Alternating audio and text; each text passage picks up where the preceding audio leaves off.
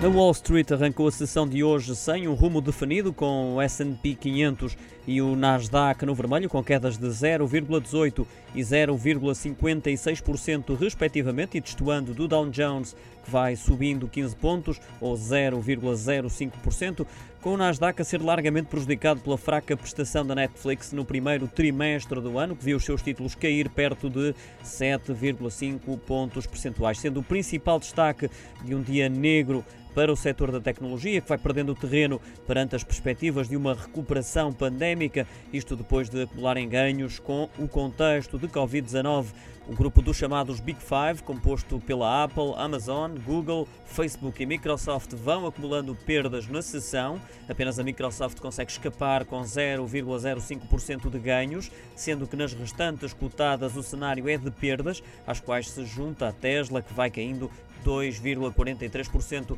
Este resultado é particularmente relevante no caso da Apple, que apresentou esta quarta-feira uma nova linha de produtos.